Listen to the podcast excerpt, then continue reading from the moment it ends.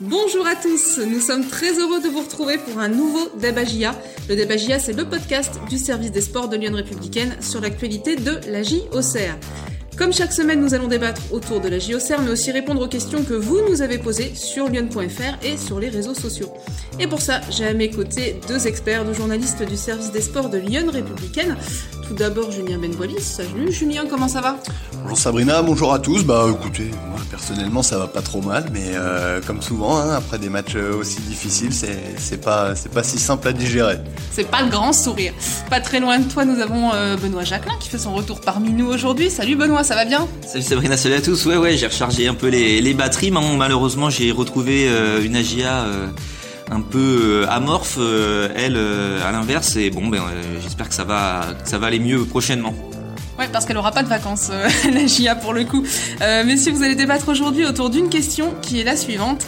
Pourquoi l'attaque aux Serroises est-elle en panne Rappelons que les hommes de Jean-Marc Furlan ont perdu à domicile contre Rodez euh, sur le score d'un but à zéro le samedi 27 février. C'était pour la 27e journée de Ligue 2. Les Auxerrois sont 5e du championnat avec 44 points. Alors avant d'entrer dans les détails, une petite prise de température.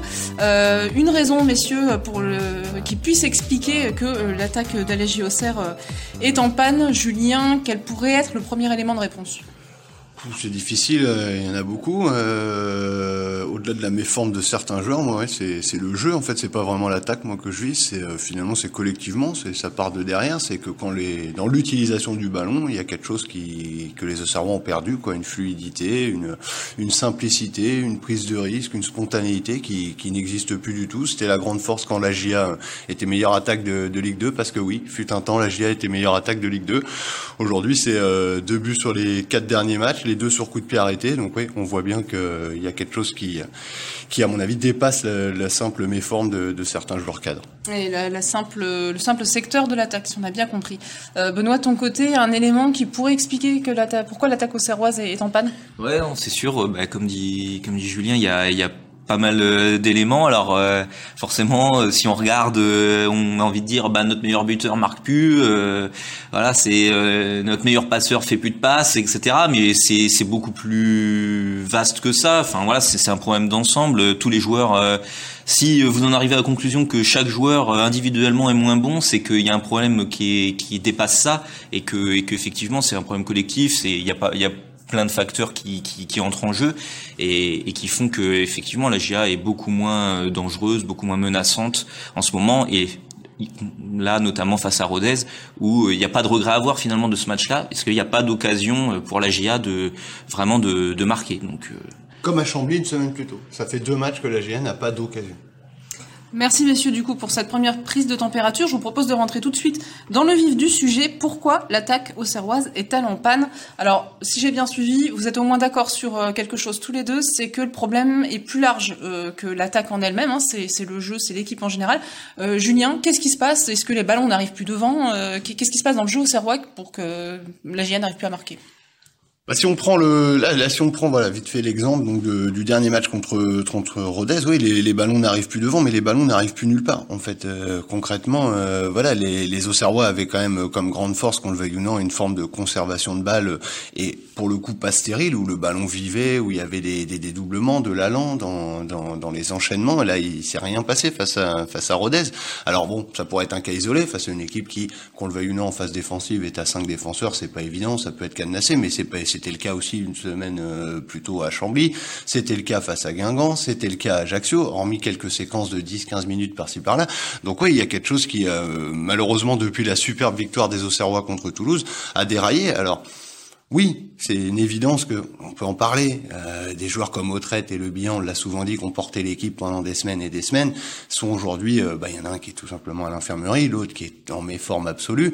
Euh, J'ajouterais à ça Saki, du Gimon. En fait, tous les joueurs offensifs euh, sont en deçà de leur niveau. Donc, comme disait Benoît, quand c'est le cas, je veux dire, faut arrêter de, de se focaliser sur la méforme d'un joueur ou, d'un autre. C'est, je sais pas moi ce qui se passe. Les adversaires se sont adaptés au jeu au Serrois, qui est devenu un peu trop prévisible, et les Auxerrois sont pour le moment sans réponse face à l'adaptation de l'adversaire. Et c'était intéressant d'écouter aussi, de demander à Laurent Perlade, parce que nous forcément on est toujours, euh, on, voit notre équipe euh, toutes les semaines et, c'est difficile de prendre du recul, mais Laurent Perlade par exemple de, de Rodez qui disait ouais, je suis pas mécontent d'avoir pris la GIA en ce moment, où effectivement ils sont moins fluides. Il parlait lui de, de fluidité dans le jeu et il prenait l'exemple du match aller. Il disait c'était pas euh, du tout la même équipe. Rodez avait été en difficulté euh, au match aller et beaucoup moins euh, lors de, de, de ce match retour. Effectivement, il disait que bon, la GA était peut-être dans le creux. Jean-Marc Furlan aussi lui-même, à propos de son équipe, hein, reconnaissait que que, que, que la GA est, est, dans le creux en ce moment. Donc le tout, c'est d'arriver à, à, trouver des, des, solutions pour rebondir. Mais mais effectivement, il y a quelque chose qui, se passe en ce moment dans le jeu pour que la GA soit soit moins menaçante et fasse moins mal à, ses adversaires. Alors monsieur, on parlait du jeu, euh, on peut préciser que le système, le schéma de Jean-Marc Furlan avait changé contre Rodez Julien. Oui, donc euh, habituellement, voilà, Jean, Jean-Marc Ferrand cette saison, euh, encore plus à domicile, était plutôt habitué à aligner son équipe en 4-1-4-1. On en a suffisamment parlé ici, que c'était plutôt d'ailleurs l'une des grandes réussites euh, pendant la belle période de la GIA. là, pour le coup, il a changé et pas pour un 4-2-3-1 comme il a l'habitude de faire également. Il est passé à un 4-4-2. Alors il dit c'est pas la première fois cette saison, c'est vrai, ils avaient joué comme ça, je crois, à Toulouse. Euh, ouais, c'était déjà arrivé notamment face à des ah, défenses à 5. Mais c'est quand même assez, c'est pas non plus la règle cette saison, c'est assez rare. donc bon c'était censé aussi certainement rebattre un peu les cartes. Euh, voilà, dans l'animation, ça mettait un Saki euh, entre guillemets un poil plus bas avec Touré, mais ça mettait deux vrais ailiers et deux vraies pointes pour euh, avoir un peu plus de densité dans, dans ce secteur. Et ça a pas du tout fonctionné. C'est-à-dire là, aujourd'hui, on a décidé de débattre sur l'attaque, qui est le vrai point, point négatif du AGA, mais même défensivement face à Rodez, ça a été un fiasco. Je veux dire, les 30 premières minutes, ce 4-4-2, il a pris l'eau parce que il y avait d'énormes brèches, les lignes étaient vachement trop espacées. L'AGA a pas pris la mesure de ce nouveau système et l'adversaire, lui, pour le coup, en a parfaitement profité. Donc euh, c'était intéressant de tenter quelque chose parce qu'au moins ça montre que l'entraîneur euh, au Serrois, bon voilà, il a tendance et c'est normal dans sa communication à toujours défendre son équipe. Lui-même était arrivé à un point où visiblement il, est conscient qu'il se passe quelque chose qui fonctionne pas, donc il a voulu, par le système, par l'animation, trouver une autre manière de, de, relancer son équipe. Malheureusement, ça n'a pas du tout fonctionné.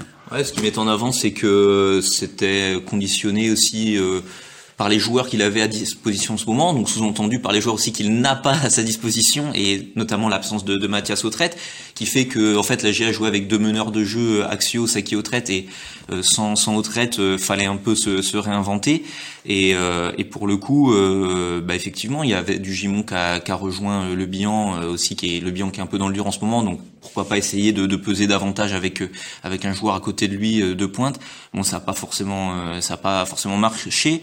Euh, à la main, euh, j'ai envie de dire, Saki euh, dans l'entrejeu, du coup il s'est retrouvé très très isolé, en plus face à, à cette équipe de Rodez qui vraiment euh, l'avait enfermé là dans sa boîte au milieu de terrain. C'était impossible de, de trouver Hamza Saki pour pour pour créer du jeu. Donc la GIA a pu passer quasiment que par les côtés. Il y a que que là que la GIA a trouvé un peu un peu d'espace. Il n'y avait pas de profondeur. Euh, dans l'entrejeu, on l'a dit, c'était fermé. Il y y a, que un peu sur les côtés que, que c'est passé avec des centres, mais euh, ça a jamais débouché euh, vraiment sur euh, sur euh, sur des choses dangereuses, quoi. Donc voilà, ça a été un, constat d'échec de, de ce point de vue-là. Benoît, tu parlais de l'absence de Mathias Autrette. Est-ce qu'il manque Est-ce que ça peut être un facteur qui puisse expliquer que l'attaque au Serrois est en panne? Bah, c'est un, un, des facteurs, oui, je pense. Alors après, lui-même, Mathias Autrette était un peu moins bien avant de, de, se blesser, mais même dans les matchs où il était moins bien, il, il, a quand même ce, ce, talent et cette classe qui fait que euh, il peut faire un geste décisif euh, en fait à tout moment. Et même par exemple c'est ça peut paraître des détails mais même sur des coups de pied arrêtés euh, voilà il peut il peut il peut faire euh, amener amener du danger. Et et voilà, forcément, forcément qui, qui manque en ce moment. Alors il y en a encore pour, euh, il reprendra l'entraînement euh, dans le lundi 8 euh, là, donc il manquera encore le match d'Amiens qui revient dès mardi, mais peut-être il pourra postuler pour un retour pour Le, le, PFC le, le match d'après. Donc ça sera qu'un élément positif, mais ce qui est, dommage aussi, euh, c'est que bah, en son absence, euh, on ne puisse pas trouver de, solution justement euh, pour qui se dégage quoi. C'est ça. Quand vous en êtes à regretter toujours les absences, c'est que malheureusement, c'est ça veut dire qu'il n'y a pas de solution de, substitution quoi. Moi je suis très surpris par rapport à ça, c'est que on... attention, je remets pas en cause le, rendement de, de Mathias Autrette et son importance depuis le début de la saison, même si j'attire l'intention, Benoît l'a fait, mais je vais insister dessus. sur ces derniers matchs, il était également vraiment dans le dur. Je veux dire, il n'était pas du tout le Mathias Autrette qu'il a été. Les... Donc lui aussi était déjà le symbole d'ailleurs Ça fait 4-5 matchs que la GIA est vraiment en difficulté et les gens ont tendance à tirer sur le duo euh, le bien en traite. Donc moi je redis ce que j'ai dit dès le départ. Je pense qu'il faut élargir. C'est euh, pas c'est pas c'est pas des joueurs qui aujourd'hui incarnent la difficulté, c'est l'ensemble. Et c'est d'ailleurs là l'énorme je trouve faiblesse de la GIA, c'est que on en est à se dire ça va moins bien donc c'est le bilan, c'est au traite. Mais euh, Toulouse, Clermont, ils ont pas ces problèmes-là. Trois, ils ont pas ces problèmes-là. Quand il y a un joueur qui est en méforme, le remplaçant peut prendre la suite. Moi, ce que je comprends pas, mais Jean-Marc Furlan a certainement ses raisons. Il a son expérience et s'il le fait, c'est qu'il a, voilà, ça doit s'expliquer tactiquement. J'aimerais qu'il puisse nous le dire. Par exemple, c'est pourquoi on a l'impression que l'absence, le profil d'Autrette est particulier. Pourquoi depuis l'absence d'Autrette, euh, la GIA a pas gardé sur les deux derniers matchs son 4-1-4-1 en recentrant euh, N'Grando et en mettant Heinz sur le côté d'Ngrando. N'Grando, c'est un joueur axial. Jean-Marc Furlan lui-même reconnaît que c'est la place où il serait le plus à l'aise. Et Autrette est pas là, ça se traduit par deux changements euh, tactiques, parce que même si on va me dire qu'à Chambly c'était du 4-1-4-1, ce qui est vrai, c'est Coef quand même qui a, rejoint la ligne de 4 euh, offensif, c'est pas du tout la même limonade que quand vous avez quatre vrais meneurs. Donc moi, c'est bizarrement, j'aurais aimé que la GIA joue avec euh, sa ligne habituelle, finalement du Gimon à gauche, Saki dans l'axe, rejoint par Ngando et Hein prenne du poste pour poste. On, je trouve qu'on alimente et on surinterprète l'absence d'Autrette, et parce qu'on tente finalement, il est pas là, on tente même pas ce qu'on fait habituellement, quoi. Euh, messieurs, euh, la GIA avait la meilleure attaque de Ligue 2, le meilleur euh, buteur, le meilleur passeur. Benoît, comment on en arrive au point où on en est aujourd'hui? Est-ce que c'est de la fatigue? Est-ce que, je sais pas, il y a de la lassitude? Est-ce que l'hiver est difficile? Qu'est-ce qui se passe? Bah, la période de janvier-février, il y a eu un enchaînement de matchs très costaud, ça c'est sûr, mais après, toutes les équipes l'ont subi cet enchaînement. Alors après, est-ce qu'il y a des rotations qui sont moins euh, importantes à la GA, la qualité de la profondeur de l'effectif? Euh, Ça c'est possible. Hein. Force est de constater, on le dit euh, semaine après semaine, que les entrants euh, n'apporte pas assez. Et quand je dis les entrants, euh, c'est même euh, quand ils sont titulaires aussi, des joueurs qu'on essaye de relancer, euh, bah, comme Fortuné, comme Gauthier Hein, c'est assez intermittent quoi. Gauthier Hein, par moment on voit des, des super trucs et puis le match d'après il y a, a, plus rien. Fortuné, c'est encore pire, j'ai envie de dire. Là, c'est on voit rarement quelque chose de, de positif. Donc la profondeur de l'effectif elle, pose euh, forcément pose question. On aimerait justement que dans, dans ces moments euh, difficiles, euh, comme je disais, qu'il y ait des solutions de substitution et, et en ce moment il y en a pas quoi. Donc bah forcément c'est difficile. Là par exemple en ce moment on voit bien que le bilan il n'y est plus et, et, en plus ça en fait, plus plus il passe de matchs sans marquer, plus ça l'agace et plus c'est néfaste. En fait, faut faut réussir à dépasser ça pour se relancer. Mais j'ai envie de vous dire, pour mardi à Amiens, vous faites quoi? Vous mettez le bilan sur le banc, mais vous mettez vous mettez qui à la place? Est-ce qu'il faut pas Est-ce que vous n'êtes pas quand même condamné entre guillemets à laisser quand même le bilan C'est ça, et ça manque de, de solutions de, de remplacement qui, qui se dégagent. Oui, mais ça manque de solutions aussi parce que voilà, notamment on parle de Fortuné, de Hein, parce que les solutions elles existent sur le papier sur la saison parfaite que la GIA a imaginée au moment de la construction de son effectif, un effectif qui a été réduit cette saison, quand même par la demande de l'entraîneur Jean-Marc Furlan, qui lui-même aujourd'hui regrette qu'il manque un peu de solutions. L'année passée, c'était j'ai trop de joueurs, c'est difficile à gérer.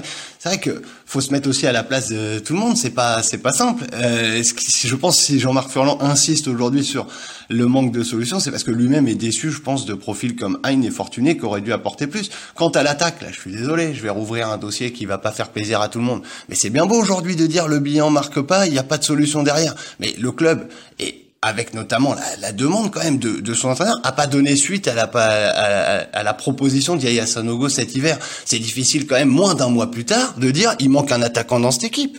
Eh oui, en tout cas, il est pas là, hein, Yaya Sanogo, et pourtant il va falloir trouver une solution hein, offensivement parce qu'on le disait, donc euh, l'attaque de la GIA est en panne et bah c'est déjà un petit miracle hein, qu'elle soit toujours cinquième cette équipe auxerroise parce que pendant ce temps-là les autres marquent, les autres avancent. Euh, Julien, ça commence à être un petit peu compliqué sur le plan comptable. Oui, sur le plan comptable, bah, de toute façon c'est simple hein, depuis euh, depuis cette défaite contre Odez, euh, conjuguée à la victoire du, du Paris FC sur le terrain de Caen, si je dis pas de bêtises, et ben voilà, la GIA est cinquième mais à égalité avec le sixième parisien.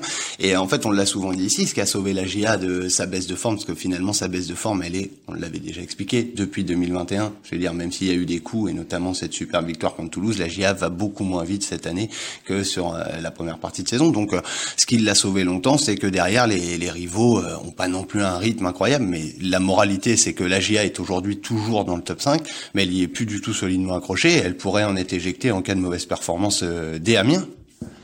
Euh, je, crois que c'est Carlen Sarkus après le match contre Rodez là, qui disait que les adversaires aussi commençaient à savoir hein, comment joue la GIA.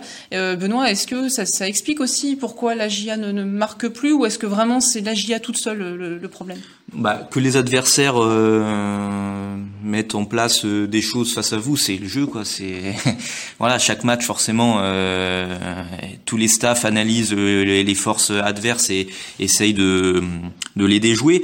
Après, ben, c'est à vous de trouver des solutions et de, de mettre suffisamment de qualité euh, dans votre jeu pour euh, pour euh, pour mettre en difficulté l'adversaire. C'est vrai que là la GIA ça par rapport à, à, à certaines phases qu'on a vues cette saison, on voit beaucoup moins de de mouvements, de d'enchaînement, de, de, dans, même dans, dans les transmissions de vitesse, c'est c'est il n'y a pas assez de qualité pour mettre en, difficulté euh, l'adversaire. Donc euh, Karen Sarkus disait souvent c'est à nous euh, c'est à nous de faire ce qu'il faut pour c'est à nous de travailler et de et de remettre en place nos, nos méthodes pour pour être plus performants. Je pense qu'effectivement c'est ça. On peut pas non plus compter que sur que sur l'adversaire. C'est très scolaire là dernièrement euh, la GA. Avant il y avait quand même ce cadre euh, assez fort mis en place par euh, Jean-Marc Furlan et son staff, mais les joueurs dans ce cadre parvenaient quand même à s'illustrer avec brio, avec prise de risque, avec initiative. Aujourd'hui il n'y a plus aucune initiative, il n'y a plus aucune prise de risque, il n'y a pas un, un seul joueur de la GA qui a tenté ne serait-ce qu'un dribble. Je veux dire, aujourd'hui, c'est on fait la passe à celui d'à côté et on continue et le ballon il tourne, mais le ballon il tourne mais d'une manière lente et, et sincèrement dès le départ de l'action, aujourd'hui, on voit bien que ça va pas passer. Alors bien sûr, euh, moi j'ai pas l'œil du technicien, moi j'ai pas les, les 25 ans de métier qu'a Jean-Marc Furlan. Lui peut-être va réussir à identifier le, le, problème, mais il faut le faire rapidement parce que on voit bien que ça se traduit par un jeu terriblement stéréotypé, ce qui est vraiment l'inverse de ce qui a été la force de la GIA pendant euh, pendant sa belle période. Aujourd'hui, concrètement, euh, c'est le ballon navigue de droite à gauche et ça se finit par un centre. Et la GIA, de toute façon, même si Dugimon a montré sur les coups de pied arrêtés qui est bon là-dessus, la GIA pas vraiment de joueur de tête, donc ça a rien donné contre Rodez. Bon, c'est pas très très rassurant tout ça, messieurs. Euh, la GIA joue contre Amiens mardi. Ah, Amiens mardi. Benoît, est-ce que c'est le bon adversaire pour espérer relancer un peu quelque chose en attaque? En tout cas, c'est ils viennent d'en prendre trois euh, à Toulouse. Euh, ils jouent euh, plus rien. Enfin, Amiens, ils, ils, sont dans le ventre mou euh, de ce classement. C'est bon, ils naviguent un peu depuis le début de saison. Ils avaient chaud en début de saison. Là, ils ont remonté la pente quand même, mais je sais pas ce qu'ils qu'ils construisent exactement dans, dans ce championnat. Donc, en tout cas, c'est pas un foudre de guerre comme là pour le coup. on avait annoncé que Rodez c'est un adversaire très en forme et, et dont il fallait se méfier. Euh, pour le coup, Amiens, c'est c'est pas le cas. Donc, euh, on peut pas, ils ont pas du tout la même dynamique. Donc, euh, à voir ce que ce que la GIA pourra faire pourra faire là-bas. Merci messieurs pour ce débat. J'espère qu'on a aidé nos internautes à se faire une idée sur cette question pourquoi l'attaque auxerroise est-elle en panne? Et justement, avant de passer aux questions de nos internautes, il y en a pas mal cette semaine, hein, après cette défaite contre Rodez, euh, passons à vos tops et à vos flops. Messieurs, on va commencer par toi, Benoît. Quel sera ton top de la semaine euh, bah, le top, euh, je vais pas en inventer, j'en ai pas, euh, tout simplement. Ça arrive, je vais pas survendre quelque chose. voilà, il y a, rien eu vraiment de transcendant dans la performance de, de la GIA face à Rodez, donc je vais m'abstenir pour ce week-end. Bon, voilà qui traduit bien le, le match contre Rodez. Est-ce que tu as un flop du coup, un seul? Oui, je vais mettre, je vais mettre un flop. Euh, et là, c'est, c'est le cœur qui va parler. J'ai envie de dire, c'est, c'est la déception. Euh, euh c'est euh, un flop à Hamza Saki, voilà, qui est un joueur que, que j'aime beaucoup. Les, les auditeurs du Dabagia le, le, savent depuis le temps. Et pour le coup, qui a, qui a été vraiment en difficulté dans ce match-là. Euh, pour le coup, on parle de l'absence de Mathias Autrede, donc euh, c'est un peu à lui entre guillemets de justement d'assumer un peu seul maintenant euh, le, le, rôle de meneur de jeu à la GIA. Et alors il était très très enfermé là dans, dans ce match-là. Il était très très dur à, à trouver entre les lignes euh, dans ce match contre Rodez. Donc dans le jeu, il a eu du mal et même sur coup de pied arrêté, il y a eu du, du, du déchet. Je repense notamment à un bon coup franc là qu'il avait, qu'il met dans le mur. Euh, voilà, c'est c'est un match où pas grand chose n'a réussi et voilà, on parle du meilleur buteur, le bilan qui marque plus, bah, le meilleur passeur aussi, euh, Saki est, en difficulté en, ce moment, donc on verra s'il si, peut rebondir euh, prochainement. Merci Benoît, on passe à toi Julien. Alors toi, est-ce que tu as un top cette semaine? Ouais, je crois que je l'ai toutes les semaines ce top. Euh, c'est que euh, moi, dans cette première demi-heure où la GIA a vraiment pris l'eau, euh, a pris des vagues euh, d'attaque de la part de, de Rodez, j'ai trouvé encore une fois que Djoubal était était impérial derrière. Voilà, il joue limite les mains dans les poches. c'est c'est d'une facilité déconcertante pour lui. Et bon, voilà, on va pas en faire des tonnes, mais voilà, dans cette soirée, ça a été mon petit rayon de soleil. Il marque des buts, Djoubal? Non, ce serait pas mal, faudrait lui demander. Il, il, peut le faire peut-être. Il nous faudrait 11 Joubal, c'est possible d'en commander 11 Ce serait pas mal. Et est-ce que tu as un flop euh, pareil, un seul cette oui, semaine voilà, bah, ça j'en ai, ça, ça, je devrais pouvoir, euh, je devrais pouvoir en, en trouver. Euh, Au-delà de la déception qu'a été Gauthier ça aurait pu être mon flop, mais euh, pour une fois qu'il était titulaire. Mais moi, je vais revenir sur euh, cette bataille tactique qui a été perdue. je trouve véritablement, comme je l'ai dit tout à l'heure, intéressant que Jean-Marc Ferland ait tenté quelque chose, mais force est de constater que face au 3-5-2 vraiment rodé de, de l'équipe de Rodez, et ben voilà, ça n'a pas du tout fonctionné ce, ce 4-4-2 ça a été un échec euh, cuisant et ça a précipité finalement la, chute de la GA puisque ça n'a pas du tout eu euh, l'effet escompté sur le plan offensif où il s'est rien passé et ça a mis en difficulté hein, l'arrière-garde au Serroise sur les contres et c'est comme ça que le but est venu. Parfait, Julien. Bah, du coup, ça, fait une transition parfaite vers les questions de nos internautes qui sont nombreuses cette semaine. Vous nous les avez posées donc sur lyon.fr ou sur les réseaux sociaux et euh, une transition parfaite parce que Louis sur lyon.fr nous demandait justement si c'était la défaite de Furlan avec son 4-4-2 euh, raté, euh, cette défaite contre Rodez. Donc on va pas y revenir, on, en a déjà pas mal parlé. autre question qu'on a évoquée, c'est la question de l'effectif. On a notamment André et Léo. Alors André Dosser nous dit je pense que l'effectif est insuffisant pour l'ensemble de la saison. Il manque plusieurs doublures de qualité. Milieu offensif, lié avant-centre, qu'en pensez-vous? Et puis Léo Panenka aussi sur Twitter, pareil, hein, nous dit l'effectif est-il trop juste? Pour jouer la montée euh, Il précise peu de joueurs remplaçants qui semblent convenir à Jean-Marc Furlan. Il parle pas de la qualité du groupe, mais sur le papier, mais dans les faits. Euh, on en a parlé, messieurs, hein, Benoît, l'effectif est peut-être trop juste finalement.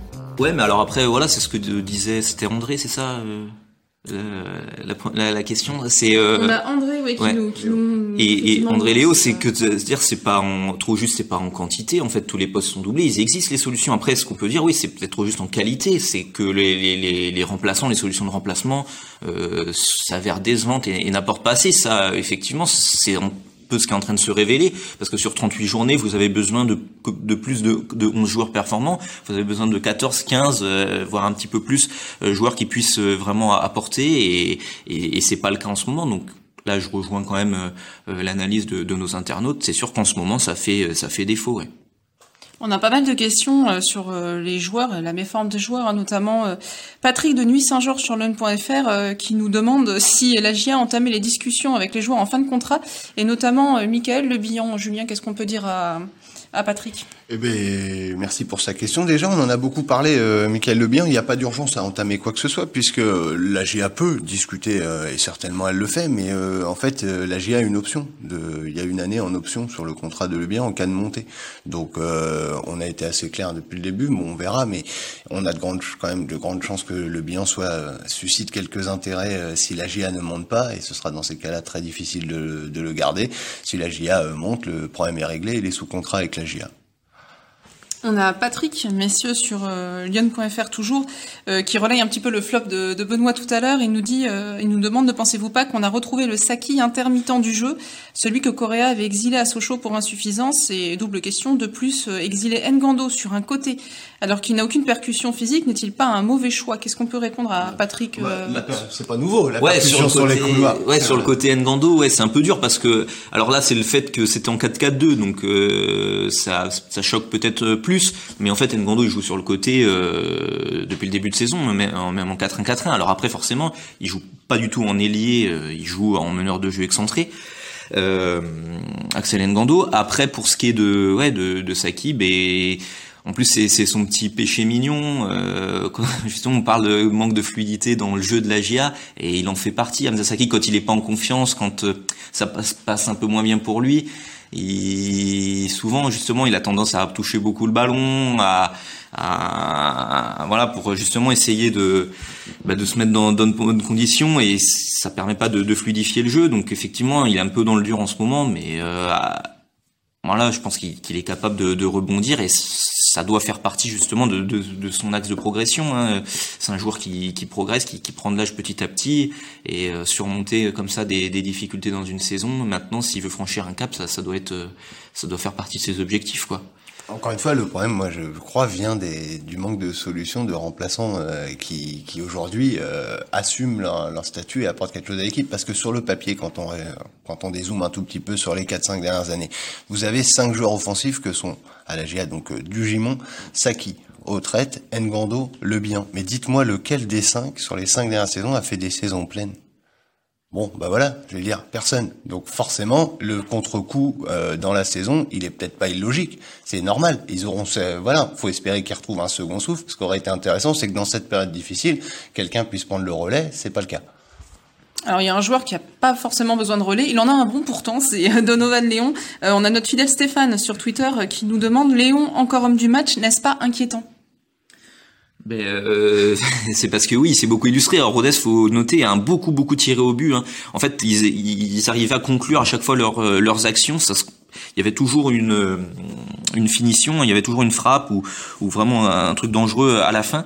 Et pour le coup, donc euh, Léon a eu a eu des arrêts à, faire effectivement. Il a notamment une une parade vraiment très belle là sur euh, sur Florian David. C'était en première mi-temps, il me semble. Et après, oui, il a pas mal de d'arrêts où il était impeccable. Hein, et sur le but, il peut pas grand chose. Le mec l'a mis vraiment au ras du poteau. Donc euh, effectivement, il a fait, un bon match de Novan Léon. Est-ce que c'est inquiétant? Bah, Forcément, quand votre gardien est l'un de vos meilleurs joueurs, c'est que vous êtes fait un peu bourriner, euh, malheureusement. Effectivement. Euh, on a deux questions sans transition euh, de Thierry et de Léonie. Alors Thierry, euh, qui est en Essonne, nous demande après la rencontre contre Rodez où le manque d'envie et de lassitude est apparu flagrant, n'est-il pas le moment de faire un peu jouer la concurrence C'est un peu la même idée avec Léonie, qui nous dit les titulaires sont décevants depuis quatre matchs alors que les remplaçants ont été emballants face à l'OM. Faut-il les aligner à Amiens mardi, Julien?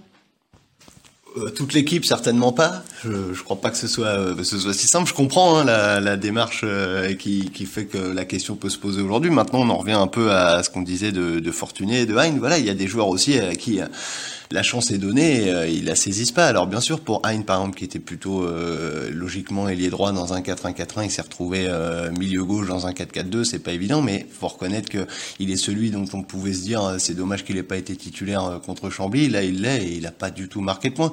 Donc je je crois pas que ce soit si simple. Après, effectivement, imaginez puiser, essayer de puiser dans ce groupe les, les ressorts d'un rebond via un peu de concurrence, un peu de changement. Ok, mais qui? Puisque on fait que de dire depuis tout à l'heure que c'est pas forcément numériquement qui manque euh, des, des, joueurs à la GIA, mais dans la qualité actuelle. C'est-à-dire sur le papier, encore une fois, en début de saison, euh, il y a des joueurs qui aujourd'hui sont en échec à Auxerre qui faisaient envie. Il faut pas non plus qu'on réécrive toute l'histoire et que Hein et Fortuné deviennent des mauvais choix dès le départ. Euh, c'était des choix qui semblaient des, des paris euh, osés, intéressants, et aujourd'hui c'est un échec. Et il est peut-être là-dedans, à mon avis, le, le problème. Alors après, qu'est-ce qu'il faut faire contre Amiens?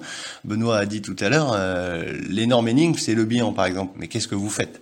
C'est-à-dire si vous sortez le bilan, euh, ça peut être encore plus dur mentalement pour lui. C'est pour mettre qui? Donc euh, mettre Begraoui, qui peut-être a eu là son plus gros temps de jeu avec 23 minutes, qui a eu un ballon exploitable, il a, fait une sorte de centre-tir, bon, que le gardien adverse a arrêté, donc en 23 minutes, il n'a pas non plus été la solution miracle d'une Agia euh, qui était dans le dur avant son entrée, qui était toujours dans le dur avec lui sur le terrain, donc euh, c'est difficile. En tout cas, on sent chez Thierry et Léonie euh, et chez d'autres hein, une envie de mettre un coup de pied dans la fourmilière pour voir un petit peu euh, les choses évoluer et surtout la GIA partir de l'avant parce que nos internautes euh, ben, s'inquiètent sur le plan comptable hein, de voir la GIA stagner. On a Mathias qui nous demande, messieurs, avec cette défaite, la GIA confirme qu'elle rentre dans le rang. Comment se relancer, Benoît? En ah gagnant. Allez, docteur Benoît. ouais, non, mais comment se relancer ah, si, si, je, si je le savais, j'irais voir Francis Graille et puis euh, qui m'embauche rapidement pour relancer la GA. Non, c'est difficile.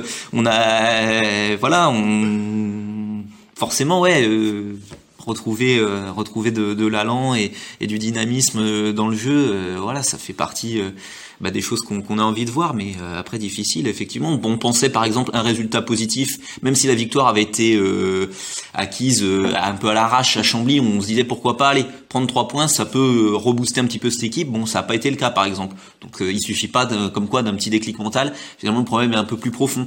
Donc comment relancer, c'est une vaste question.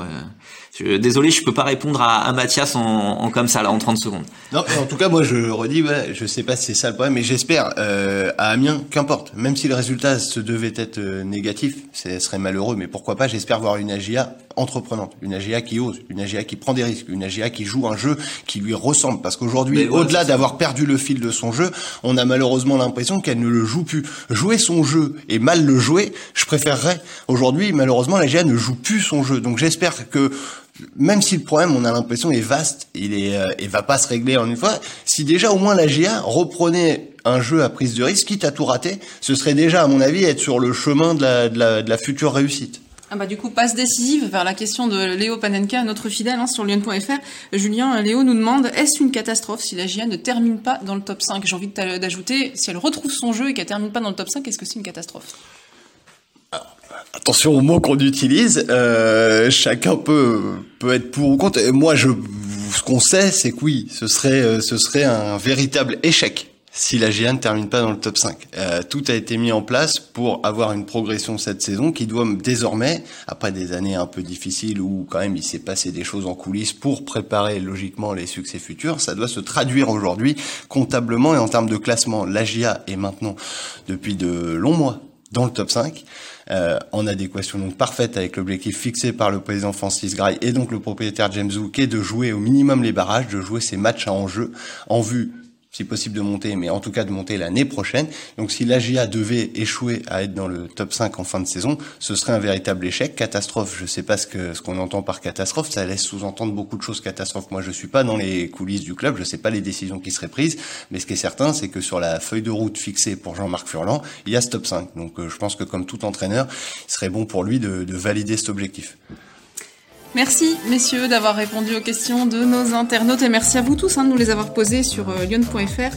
N'hésitez pas à faire la même chose hein, pour le prochain Dabagia. On vous donne euh, d'ailleurs rendez-vous le dimanche 7 mars. Ce sera après le déplacement à Amiens du mardi 2 mars, euh, jour un petit peu particulier. Ce sera à 20h hein, pour la 28e journée de Ligue 2, un match qui sera à suivre bien sûr en direct commenté sur lyon.fr. Merci messieurs et bonne semaine. Merci, bonne semaine. Salut à tous, ciao.